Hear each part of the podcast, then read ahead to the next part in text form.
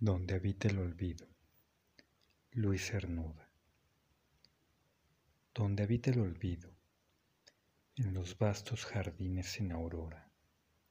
donde yo solo sea memoria de una piedra sepultada entre ortigas, sobre la cual el viento escapa a sus insomnios,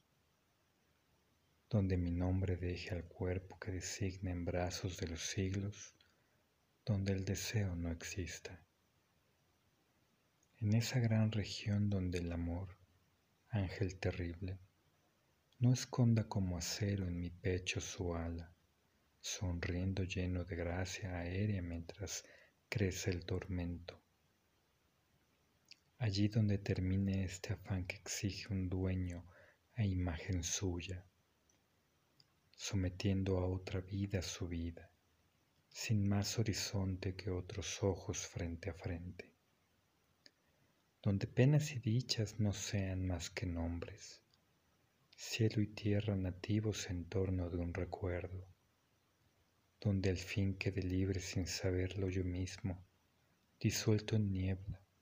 ausencia, ausencia leve como carne de niño, allá,